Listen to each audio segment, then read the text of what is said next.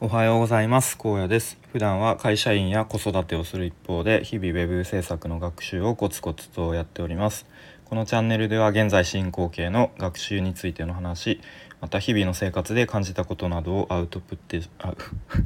アウトプットしております。いきなり噛みましたが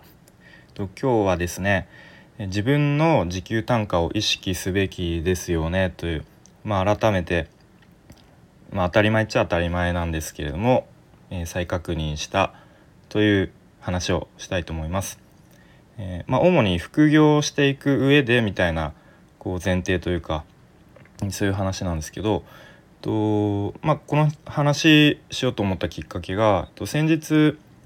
同じスタイフやってらっしゃる何て言うんですかね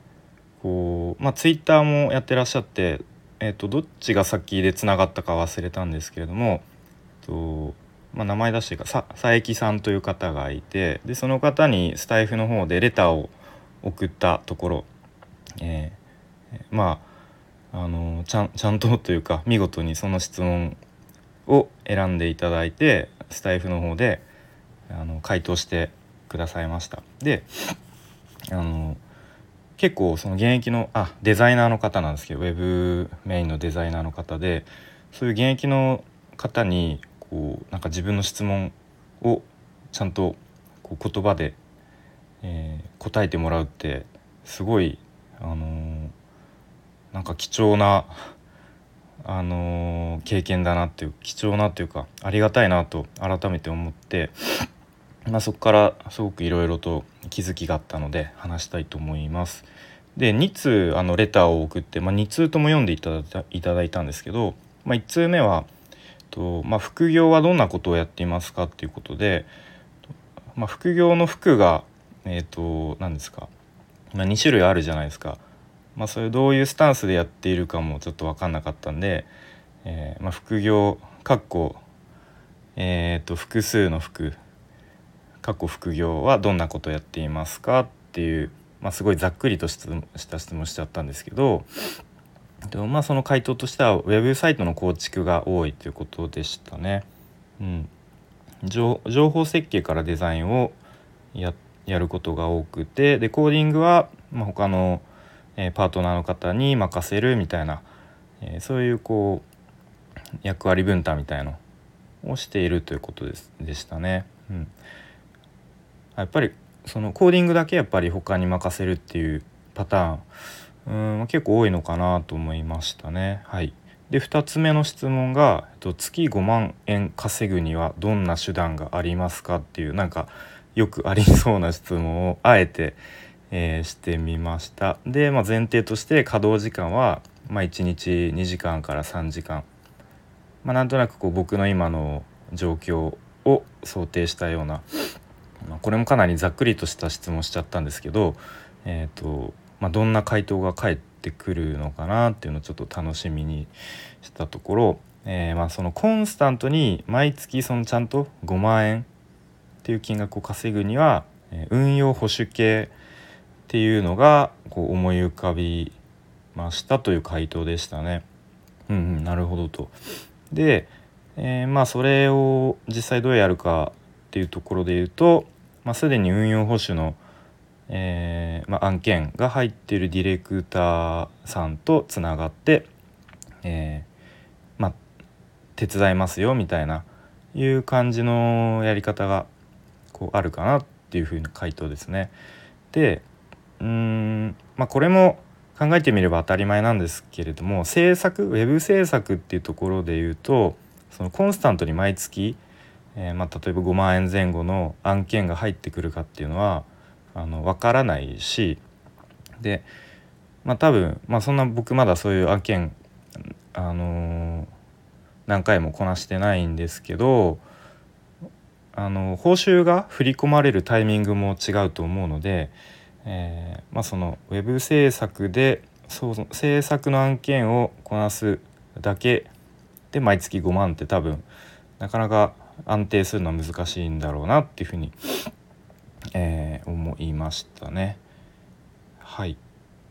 でえっ、ー、とツイッターの方でその佐伯さんのスタイフで多分つながってらっしゃる山谷さんという方が2つ目の質問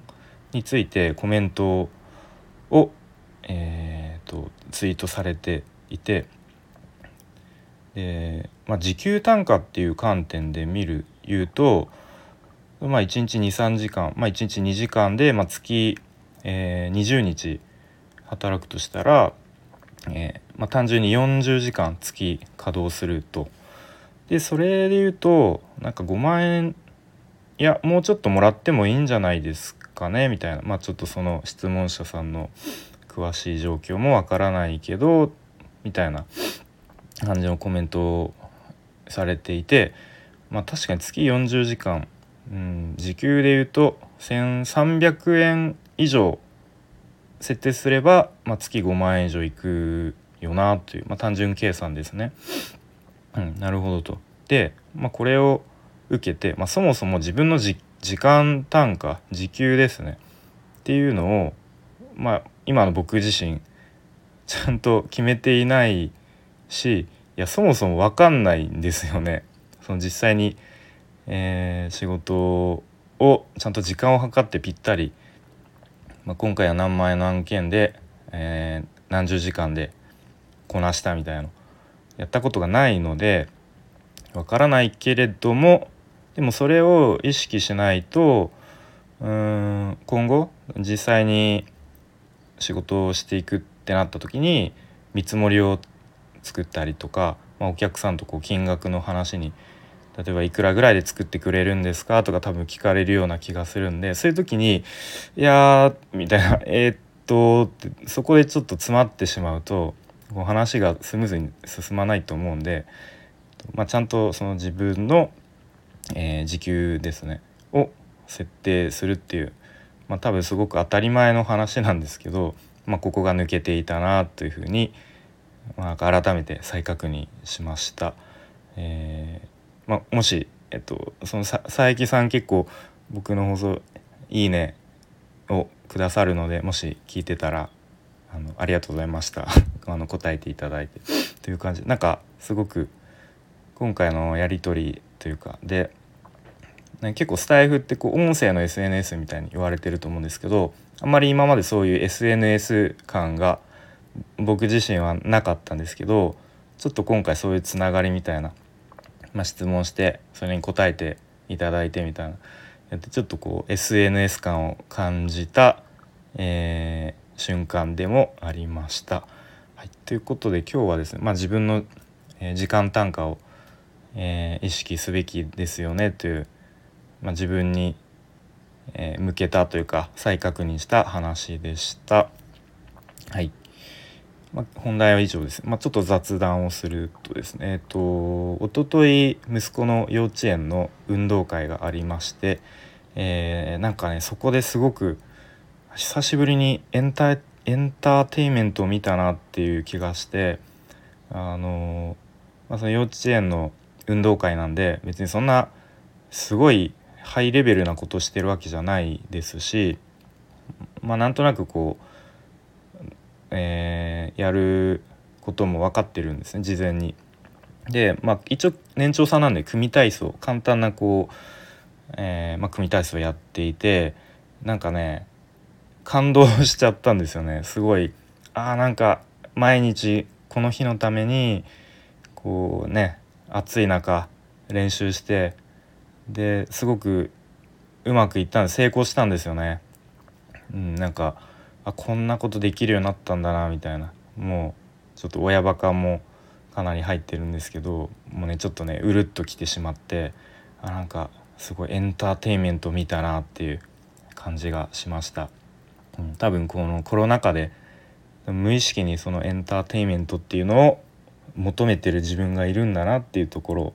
うん、なんか実感しましたという話です。はいということで今日はなんか10分以内で終わりそうです。はい、最後まで聞いてくれてありがとうございました。